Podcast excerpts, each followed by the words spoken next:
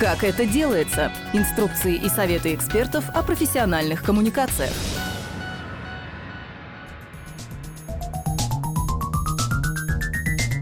Здравствуйте, дорогие друзья. Я Сергей Исаков. Я работаю CRM-аналитиком уже 7 лет. Сначала работал в фонде «Подари жизнь», сейчас работаю в фонде «Вера». Много где выступал и развиваю свой проект, свою бюджетную CRM. А сегодня мы будем говорить о CRM. Итак, перед тем, как я начну, а, я расскажу немножечко о том, зачем сегодняшнее мое выступление, просто э, как родилась его идея. Идея родилась э, в ходе того, что я общаюсь с большим количеством фондов сейчас по внедрению CRM, и я вижу, что у людей есть глобальное недопонимание, что это такое, зачем это нужно и как это правильно внедрять. Я хочу побороться с этим, а, научить вас правильно ставить, понимать цели внедрения CRM, понимать, какие ошибки основные ждут вас на пути к этому внедрению, соответственно, и предостеречь вас от них, соответственно, показать, что, какие задачи решает CRM, какие задачи она не решает, потому что это понимание крайне важно для нас всех. Поехали!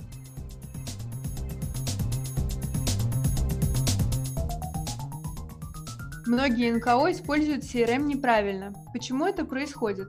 Если резюмировать мои впечатления от общения с фондами, то все фонды видят CRM так, как вот большая красная кнопка с надписью «бабло», на которую нужно очень часто нажимать, тогда бабло будет больше. Но, к сожалению, это не так. Такое превратное понимание CRM приводит к тому, что я один, только я знаю шесть случаев, когда было потрачено от нескольких сотен тысяч до миллионов рублей, и ничего не получено. То есть это все результат превратного понимания. Первое – это некорректные цели. Второе – неадекватные ожидания. И третье – непонимание функционала и возможностей такого класса систем. Значит, первое, с чего я хочу начать, это про неадекватные ожидания. К сожалению, в последнее время я э, вижу в разных презентациях, в разных источниках такие цифры, как, например, рост суммы конкурентных пожертвований на 300%. Ну и вообще из этих презентаций складывается впечатление, что внедрение CRM – это панацея от всех проблем у меня возникают огромные вопросы, зачем а, у людей формировать такие а, завышенные ожидания, потому что в моей практике, конечно, есть такие цифры, но такие цифры становятся результатом исключительных усилий суперкоманды фандрайзеров, суперкоманды технарей и супер пиар поддержки. То есть одной самой, сама по себе CRM вам не даст такого колоссального прироста. Это не это совокупно, это игра как оркестр, это игра целого оркестра ресурсов, у которого должен быть свой дирижер и э, очень качественные исполнители. Да, в таком случае это возможно. Как ставить цель перед использованием CRM? На любом профессиональном IT-курсе начало обучения будет примерно одинаковое. Вам скажут, что любой успех начинается с правильной постановки цели. Для этого есть э, всемирно известная методология SMART. Вы найдете ее на Википедии и в любом учебнике по управлению проектами. Я лишь хочу заострить ваше внимание на двух аспектах. Первый аспект – это уместность. Уместность означает, что цель должна соответствовать целям вашей организации. Когда я общаюсь э, с, в рамках своего проекта с различными организациями, люди ставят цель как а, получение удобного интерфейса, формирование информативных отчетов.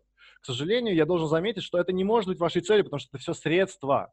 И организация даже самыми прекрасными отчетами, самыми прекрасными интерфейсами, но не приносящая никакой пользы обществу, к сожалению, не актуальна. И поэтому э, истинной нашей целью, конечной нашей целью является внесение пользы обществу. Ни одна крупная корпорация не стала бы внедрять CRM, будь она просто сборником э, красивых отчетов. CRM – это в первую очередь инструмент увеличения оборотов и сборов для нас, как для НКО. Для чего? Для того, чтобы мы могли увеличивать количество пользы, которую мы приносим обществу. И это и есть цель. А все остальное, весь функционал CRM, есть средство для достижения этой цели. Второй очень важный момент, о котором я хочу сказать. Кстати, прошу заметить, зачем вообще нужно так ставить цель? Ровно-то, когда мы прописываем цель в контексте миссии нашей организации, в контексте того, что написано в уставе нашей организации, мы начинаем понимать, как CRM, а, как один из компонентов начинает взаимодействовать с другими всеми ресурсами организации. Второй а, аспект методологии смарта, которым я хочу заострить внимание, это измеримость. Ровно в тот момент, когда мы ставим количественные цели, мы приходим к очень простому выводу, чтобы достичь количественного прироста, нам нужно совершить некое количество конкретных, простых действий, которые с какой-то вероятностью дадут результат, и только понимание состава этих действий позволит нам сформировать требования к тому инструменту, которым нам, нам нужен. И этим инструментом, как раз одним из этих инструментов является CRM.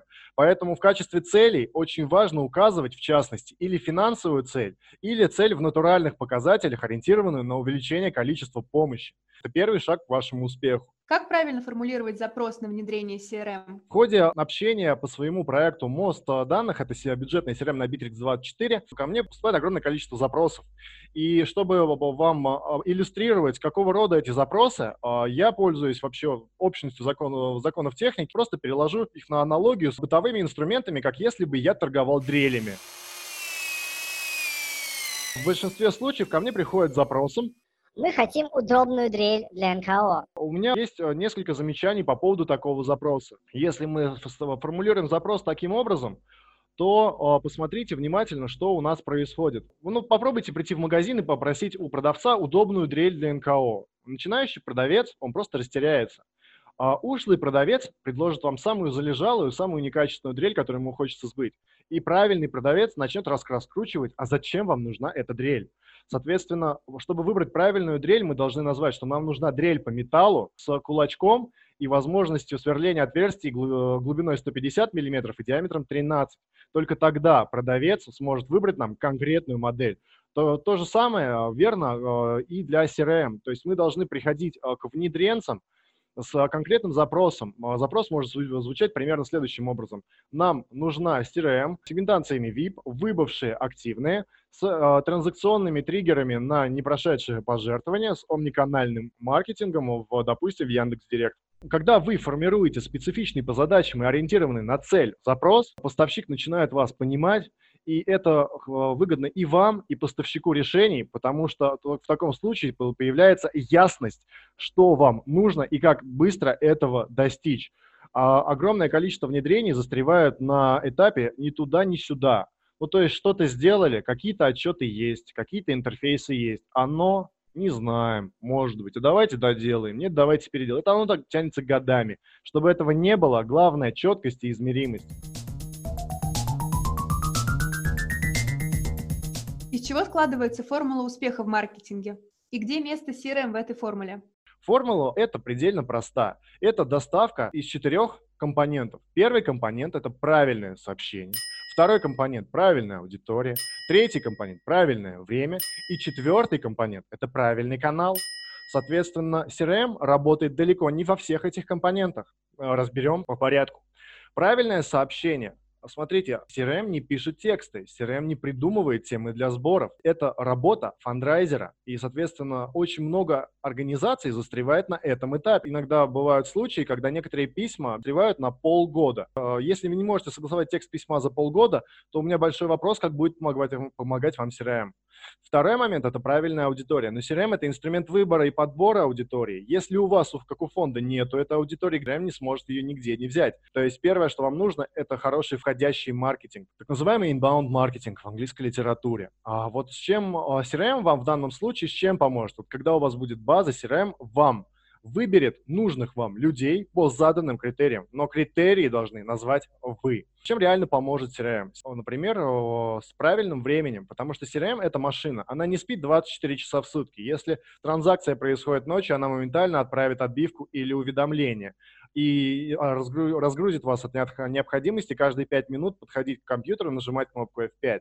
И еще одна возможность – это правильный канал. Так называемый принцип омниканальности. Это принцип, когда CRM автоматически перебрасывает данные из одного канала в другой по заданному алгоритму, потому что руками большие объемы данных вы как хотите, но не перебросите. Это, конечно же, можно делать э, руками через личные кабинеты, но это чрезмерно трудозатратно и чревато огромным количеством ошибок. Так внедрять CRM или не внедрять? Ответ очевиден. Внедрять, но правильно. Еще раз. Первое. Поставьте правильную цель в терминах вашей э, организации, прописанной в уставе. Измерьте ее количеством. Второе, и это очень важно, пропишите конкретные действия, которые вы планируете делать в CRM.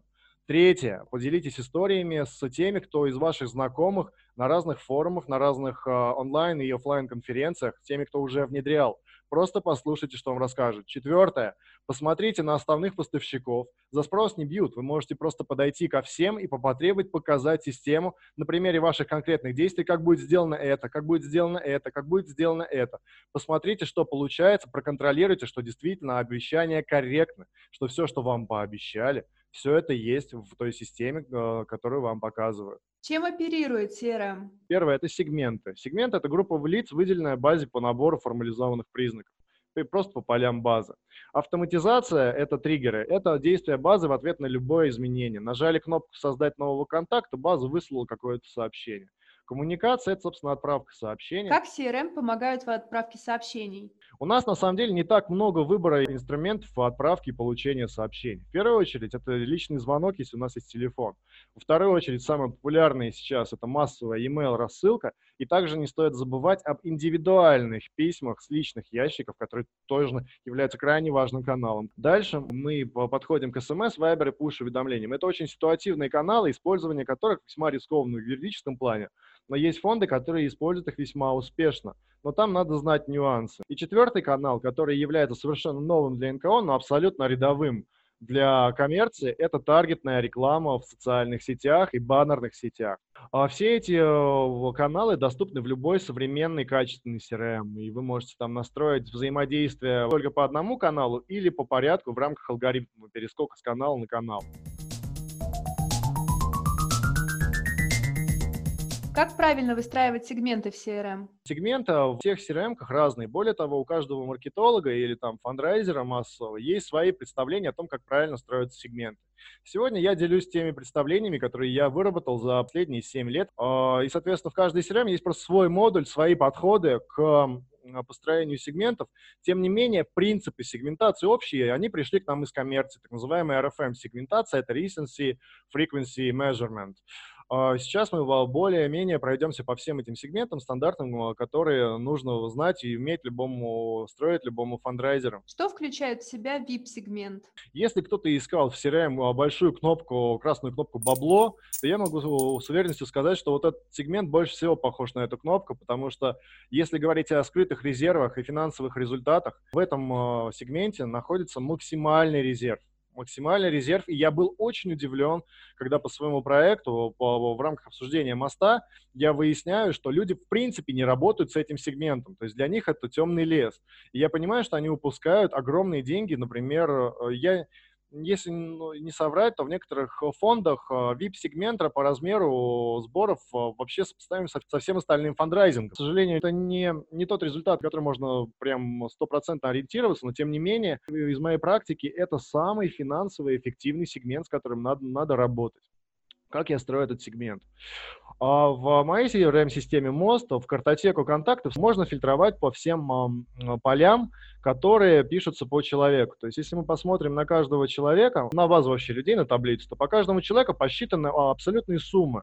Общее количество платежей этого человека, общая сумма платежей этого человека, сумма последнего, дата последнего, дата первого. И отдельно посчитано по рекуррентам, сумма максимальная благодаря тому, что мы по каждому человеку автоматически считаем эти суммы, мы можем строить фильтры по этим суммам. Например, VIP-сегмент строится следующим образом. Первый вариант построения VIP-сегмента – это построение сегмента по максимальной сумме пожертвований. Это классический вариант построения сегмента. Мы выбираем сумму максимального платежа а, и ставим ее в нужном нам размере. Второй важный нюанс, который я должен прокатить, это актуальность. А, потому что у фондов, которые существуют больше там двух-трех лет, есть огромное количество VIP-людей, с которыми они не общаются. Они все попадут в критерии по максимальной сумме. Но тем не менее, если начать обзванивать, как-то коммуницировать с людьми, которые о вас забыли очень давно, то можно нарваться на агрессию. Надежда Александровна, да? Михаил! А, Михаил? Больше мне не звонить. Поэтому вторым важным критерием является дата последней успешной транзакции. Я рекомендую, допустим, ну, примерно там 365 дней, но это вопрос вкуса фандрайзера. Второй вариант построения этого сегмента, который является не, не так настолько популярным, но тем не менее очень э, приятным, это построение сегмента по общей сумме. Если вы никогда не внедряли CRM, не обсчитывали общие суммы, вы а, не удивитесь, как много людей, которые, жертвуя там относительно небольшими э, суммами, суммарно уже превысили все допустимые и недопустимые VIP-пороги. Это тоже крайне важные люди, с которыми надо развивать отношения. Соответственно, сразу у вас возникает вопрос, а что нам с этим всем делать? То есть какой здесь резерв? Очевидный ответ – это снижать требования к цензу прохождения в этот сегмент. В частности, для сегмента VIP мы можем снизить сумму и организовать такой себе мини-VIP-сегмент, допустим, попросить те, у кого максимальная сумма больше от, от 5 тысяч до там, 10 тысяч рублей. То есть некий организовать себе средний VIP-сегмент и начать с этими людьми работать точно так же, как э, с абсолютным VIP-сегментом, Просто здесь будет меньше отдач, но тем не менее отдача здесь будет. Точно так же можно снижать критерии по дате последнего, последнего взаимодействия, но я бы не рекомендовал этого делать, потому что если звонить людям, которые о вас давно забыли, тем более серьезным людям, важным, а, можно нарваться на агрессию. То есть то, то, что человек делал пожертвование недавно, то, что он о вас помнит, это хороший гарант того, что он будет к вам очень благосклонен. Дополнительным вариантом вообще для построения этого сегмента может эм, быть э, такой приятный момент, что, допустим, можно попробовать э, фильтровать этот сегмент по городу, если у вас какое-то есть удачное предложение для конкретного города. В частности, можно точно так же отфильтровать э, этот сегмент по участию в каком-то сборе. Допустим, у нас есть э, отличное новое предложение, удивительная новая интересная история и на тему инфраструктуры. И здесь мы можем э, по попробовать собрать только тех, кто вообще когда-либо у нас интересовался инфраструктурой среди VIP-сегмента и предложить это именно им. Следующий сегмент – действующие рекурренты. Как работать с ними? А действующие рекурренты – это на самом деле тема дискуссионная. А есть несколько методологий, как работают с рекуррентами. А, например, есть супер успешная школа, которая говорит, что с рекуррентами нужно работать на повышение ежемесячной суммы, то есть писать им, звонить им и просить повышаться. А, и эта школа достигает, достигла невероятных успехов. А, если вам интересно, можете потом меня найти на Фейсбуке, и, соответственно, я вам скажу, кто эти люди. Наверное, вообще ни для кого не секрет, просто я не знаю, можно ли их называть в, эфире. Но есть прекраснейший кейс, когда повышались а, массово повышались суммы сборов. Я принадлежу, если честно, к немного другой школе. То есть именно у нас в фонде Вера настолько большой размер нашей базы, что мы можем делать некие количественные выводы, просто потому что у нас статистически мощные результаты получаются. И я могу уверенно сказать, что в этом сегменте, как и в следующих двух, мы имеем самую высокую лояльность и читаемость наших рассылок. То есть если вы разделите всю вашу базу, какую-то очередную рассылку, которую вы шлете на всех, разделите на куски и посмотрите на, на разницу показателей читаемости и кликабельности по кускам, вы увидите, что этот сегмент разительно от всех отличается. Он отличается тем, что в этом сегменте мы имеем а, гораздо большую а, читаемость и гораздо меньшую кликабельность, потому что люди уже подписаны, они считают, что они уже вложились. Но с этими людьми, смотрите внимательно, нужно в обязательном порядке поддерживать отношения. Они хотят нас читать, они хотят получать от нас сообщения. Э, и этих людей не нужно постоянно дергать, постоянно, потому что они уже в нас вложились. Соответственно, мы должны им писать отчетные э, письма, и вообще беспроигрышный вариант. Он называется «Истории успеха». Это вообще прокатывает просто везде. Не знаете, что писать, пишите «Историю успеха». Успех любят все. А, как построить этот сегмент? В частности, в моей базе рекурренты, даты по рекуррентам считаются в отдельном поле.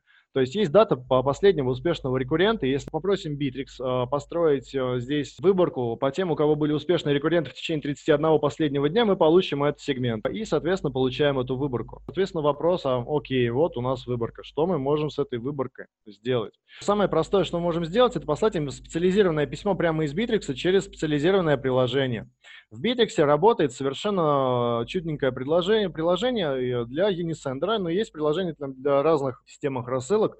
И в этом приложении можно точно так же набирать критерии для нашей базы. А, здесь мы просим базу, база дорогая, покажи нам, тех, у кого последние рекурренты были там за 30 а, с лишним а, дней, то есть все, у кого проходили рекуррентные платежи. И вот он нам показывает кого-то. То есть здесь можно, соответственно, менять критерий, и если в частности можно поставить критерий, показать тех, у кого успешный рекуррент последний приходился там на январь, то есть у тех, у кого он там недавно отвалился. Эффект на, вообще на действующих рекуррентов будет в чем выражаться? Люди на самом деле, огромное количество карточек, это карточки не зарплатные, а пополняемые.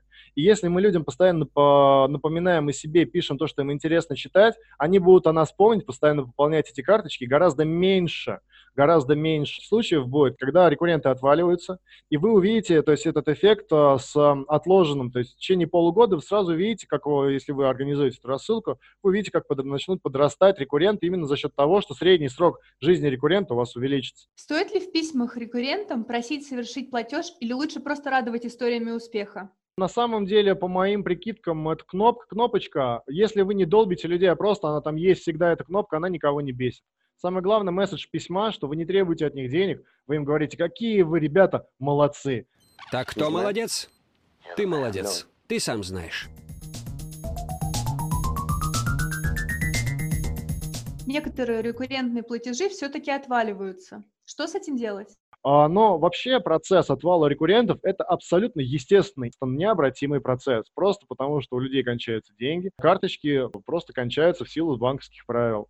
И у нас образуется следующий сегмент, сегмент отвалившиеся рекурренты. Если посмотреть внимательно на этот сегмент, а, то э, здесь есть одно крайне важное правило, которое вообще характерно для всего массового фандрайзинга.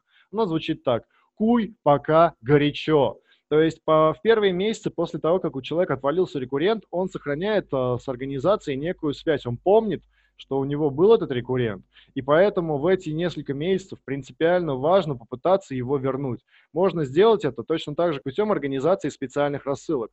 Но я хочу предупредить вас от того, чтобы задалбливать людей письмами, потому что от того, что вы напишете э, людям 8 писем, как, как один фонд мне написал, за два месяца 8 фандрайзинговых писем от того, что вы им чаще станете писать, денег у них больше не станет. Потому что основная причина по статистике отвала рекуррентов – это отсутствие денег на карточке. Просто нужно подождать, поддерживать человек интерес, когда он до того момента, как он сможет подписаться заново. Строится этот сегмент достаточно просто в моей базе. Просто дата последнего рекуррента вставляется не 31 день назад, а чуть раньше, чем 31 день. То есть, допустим, те, у кого последний рекуррент пришелся на январь-февраль. Соответственно, э, на этих людей мы точно так же через приложение Unisender или через модуль CRM маркетинг можем нацелить какую-то рассылку или нацелить какую-то рекламу. Более того, если у нас по кому-то, как мы видим, есть телефон, мы можем попросить базу оставить в базе только тех, у кого есть телефон, и назначить, если у нас есть некий ответственный сотрудник, назначить ему обзвон, срочный обзвон этого человека на какой-то период, Соответственно, этот человек в своем э, справочнике задач, которые есть в Bittrex, он увидит эту, эту задачу на обзвон, сможет почитаться, позвонил, не позвонил, что в итоге получилось, там, добиться от человека или не добиться. А по вопросу обзвона есть несколько крайне успешных кейсов, их несложно найти. Первые несколько месяцев, первые несколько месяцев после того, как рекуррент отвалился, в этом сегменте наблюдается очень высокая читаемость писем, гораздо выше, чем в среднем по вашей базе. То есть пока люди читают письма, нужно и этот интерес э, у них максимально поддерживать, пытаться их вернуть. Еще один сегмент – частые жертвователи. Как выстраивать отношения с ними? Это люди, которые нам очень часто жертвуют. То есть, если вы э, посмотрите на свою базу, то вы увидите, что у рекуррентов 12 пожертвований в год, и у какого-нибудь человека 12 пожертвований в год, хоть, он, хоть он не рекуррент. Так вот, чтобы получить этот сегмент, мы просим базу отобрать людей по общему количеству платежей за всю его историю. Здесь для теста, ну, у каждого свой критерий. Я предлагаю там больше двух, достаточно очень слабенький критерий. По-хорошему нужно больше 4-5 ставить. И э, просим базу точно так же показать нам только тех, кто не является рекуррентом. То есть рекурренты не должны попасть в эту выборку. Опять же, мы из этой базы по общей сумме э, мы выключили а, здесь випов, и мы, а, соответственно, выключили здесь выбывших. То есть мы берем только актуальных потому что нет смысла, как вы, если вы разделите свою базу, вы увидите, что э, человек, который давно с вами не взаимодействовал, он шансы на повторное взаимодействие сводятся к нулю, и более того, явля, появляется риск на агрессию. И это потихонечку переводит нас к следующему сегменту. Так вот, чем замечательный сегмент частый? У этого сегмента есть несколько замечательных свойств. Это сегмент, который реагирует на самые неходовые сборы. Как правило, этот сегмент небольшой, то есть, ну, может, 5-10% базы. Но, тем не менее, в этим людям это ядро, это золото вашей базы, им можно слать самые некрасивые, самые неприглядные, самые несобираемые истории. В частности, такая история, мы все прекрасно знаем, что история на зарплаты вообще не собирает, но вот сюда ее можно ссылать уверенно, потому что здесь это супер лояльные ваши люди, которые вас обязательно поддержат. Базовый сегмент CRM – разовые жертвователи. Разовые ребята – это те, с кем мы работаем посредством нашей стандартной программы э, ежемесячной рассылки, которые большинство фондов ведут регулярно, это правильно. Соответственно, здесь мы их забрасываем смесью из благодарственных и фандрайзинговых писем и других коммуникаций. Вот это самый наш стандартный сегмент, самый массовый сегмент, от из которого вообще рождаются все остальные сегменты. То есть люди, как правило, да, очень часто виповые люди приходят именно как разовые. То есть он один раз дал копеечку, другой раз копеечку, а потом ох, ох, ох, ох, и как такую интересную сумму забросил, что прям супер, вау, это успех. То же самое с рекуррентами. Очень часто люди сначала дают копеечку, смотрят, получают от вас первые рассылки, и на следующие рассылки уже переходят в рекурренты или в частые. То есть это ваш базовый сегмент, с которым начинается работа. Как работать с выбывшими жертвователями? Это очень грустный сегмент, это люди, с которыми мы перестали дружить. А, у меня в базе эти люди, этот сегмент строится по очень простому критерию. Это люди, которые, у кого последняя успешная транзакция приходи, приходится на ну, период там, больше, там, допустим, год назад. И, соответственно, с этими людьми, если вы разделите свою базу, начнете лупить отдельно рассылки, вы увидите, что отклик здесь вообще близкий к нулю. И здесь, э, кто бы что ни говорил, на самом деле, это очень самая сложная работа, из которых только можно вообще представить. Это попытка вернуть к себе выбывших. Здесь вообще в этом сегменте мы приходим к очень важному правилу. Важное правило заключается в том, что куй пока горячо. То есть человек не нужно дожидаться, пока человек э, нам станет выбывшим. Нужно, соответственно, человека отлавливать на том этапе, когда он скатывает, на, только начал скатываться в эту историю. Я сейчас могу предложить только вам один вариант, что можно сделать э, в Bittrex с этими выбывшими. Например, у нас есть прекрасный совершенно модуль, называется он CRM-маркетинг. Он позволяет сделать из этих людей сегмент, то есть мы можем построить из этих людей выборку в Битриксе, мы можем сделать э, э, э, в этот сегмент мы можем передать, допустим, Facebook и начать догонять этого человека в Фейсбуке. То есть, на самом деле, здесь будет минимально, это абсолютно ненавязчивая реклама, которая вернет нам часть этого сегмента. Это очень интересная тема, но я вас хочу предупредить от того, что здесь не будет никаких э, супер результатов.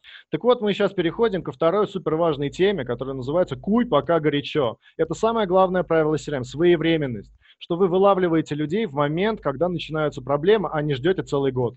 И для этого мы используем в Bittrex так называемые автоматизации. Это роботы CRM, а, это такое свойство, когда мы перебрасываем данные в CRM, мы все платежи перебрасываем со статуса. Так вот, для каждого из статуса мы их можем дифференцировать по цветам. По каждому платежу мы видим, что? Мы видим тип платежа, рекуррент, не рекуррент. Мы видим uh, UTM-метки, откуда он пришел, мы видим, с каких сборов он пришел, мы видим причины отказов. И, соответственно, на каждый по этим всем критериям мы можем настраивать uh, автоматические отбивки. Что у нас умеет Bittrex? Bittrex умеет нам а, сделать автоматическое, во-первых, уведомление или постановка задач. Так вот, а, настроена автоматизация. Первое, когда проходит крупное пожертвование, допустим, по условию, что сумма больше там, 5000 рублей, мы, соответственно, будем ставить сотруднику задачу на то, что нужно что-то с этим поделать. В дальнейшем мы сразу отправляем, сам, сам Bittrex отправляет человеку, то есть жертвователю, он отправляет. Допустим, в данном случае, если этот жертвователь, это рекуррентный платеж, и сумма очень большая, он отправит ему сообщение о том, что, дорогой друг, вернись. И, соответственно, если на сообщение потом человек не отреагирует, не будет никакого пожертвования, то Битрикс проверит спустя 5 дней, Битрикс проверит, а было ли пожертвование от этого человека. И если его не было, это он узнает по дате последнего пожертвования, когда проверит это через 5 дней, то он отправит этого человека докручиваться на рекламу в Facebook, чтобы человека догнала реклама. Как понять, что из ваших действий приносит результат, а что нет? В частности, в CRM это видно по UTM-меткам все ссылки, которые я когда вообще даю на своих выступлениях, все содержат UTM-метки, я потом анализирую, сколько людей с этих ссылок пришло. В частности, э, в Bittrex мы можем писать, не везде, конечно, это принятие, у меня этот модуль готов для лейки, и, а для других сайтов требуется доработка, но тем не менее, это супер важная функция, которая дала нам в фонде Вер глобальный скачок вперед, когда мы начали анализировать, что приносит пожертвование, а что нет. Это UTM-метки. То есть дальше можем просто фильтровать и смотреть по UTM-меткам, кто по какой метке пришел и какое количество, какую эффективность дала каждая метка. И в этот момент вы начинаете понимать, что, мол, к сожалению, вы можете увидеть очень интересную картину, что 80% того, что вы привыкли делать, никакого результата не приносит, а 20% приносит. И фокус, то есть нужно срочно будет менять фокус. И вот в этот момент вы увидите, как колоссально может прирасти ваша эффективность, когда вы будете заниматься именно тем, что дает вам конкретный ощутимый результат. Сколько нужно денег, чтобы получить? А, Это очень важный вопрос. Вообще, когда я задумывал свою систему, я, да, если честно, руководствовался принципом дешево и сердито. То есть минимальное количество денег дать э, необходимый функционал, чтобы начать моментально отбивать затраты. И я считаю, это самое главное свойство CRM, что она должна окуп- начать окупаться в первый месяц. Значит, в Bittrex есть в разных версиях. А, 60 тысяч – это одна из топовых версий. Есть в- бесплатная облачная версия, с которой мой модуль тоже прекрасно дружит. И большую часть того, что я сегодня показывал, вы прекрасно можете делать в бесплатной версии Bittrex, которая содержит до 10 тысяч записей в частности.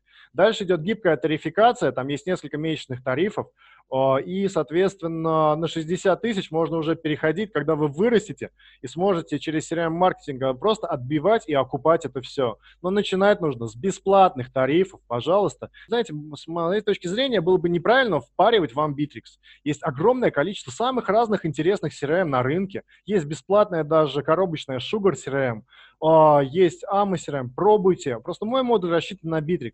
Но есть огромное количество самых разных поставщиков. Правильный подход – это пойти ко всем, поговорить со всеми, составить, как я говорил, список требований, и у каждого посмотреть, что из этих требований в бесплатной версии работает, и что вы по мере можете докупать. Насколько легально собирать данные на жертвователей? Смотрите, вопрос очень теоретический. Во-первых, мы все это по факту, все крупные фонды это делают. И это делается, вопрос легальности, это вопрос не ко мне, к юристам. То есть практика рынка такова, что все это делают. И более того, я могу по секрету сказать, что очень многие делают это в серой зоне. Потому что вы почитайте соглашения, оферты, которые лежат на сайтах фондов, которые делают рассылки, и просто обратите внимание на текст, вы там найдете нужные пункты, которые отражают э, легальность этого всего. Вопрос в другом. Вопрос э, собирать. Мы имеем абсолютно легальное право. Это наши данные, которые принадлежат нам на праве собственности. Вопрос, что мы можем с этими данными делать? Я могу сказать, что Bittrex может, например, там ставить несколько внутренних защит. Например, вы не можете сделать WhatsApp-рассылку по тем людям, кто не написал вам первым через Bittrex. И это очень важная история, потому что здесь в зависимости от канала, в каждом канале работают различные юридические нормы, в частности, по смс работает самый жесточайший закон о рекламе, и это реально стрёмная тема. Если посылать э, смс кому попало, то это очень печально закончится. Это очень правильный вопрос, но это вопрос, наверное, на целый отдельный семинар. Всем ли нужна CRM? И в каких случаях без нее можно обойтись? А, Первый вариант. На самом деле далеко не всем нужна CRM. Это вообще штука, которая работает на больших данных. По-хорошему, я бы сказал, что и пока у вас нету тысяч, вашей первой тысячи, то я бы предложил вам работать в Excel. Смотрите, аддиtion начинается в двух случаях, когда больше тысячи или когда очень сложно структурированная работа. На самом деле, э, я вам показал сегменты, это общие принципы. Вот эти сегменты можно сделать в Excel вообще без проблем. Просто. То есть вы делаете сводный отчет и very wonderful, и копи-пейстите это все в Unisender без проблем. Просто со временем на больших данных, на больших данных у вас возникнет э, проблема, что вам нужно отдельного человека сложить, который только целые сутки, круглыми сутками будет эти excel таблички лобать. И вот чтобы этого не делать, нужна CRM.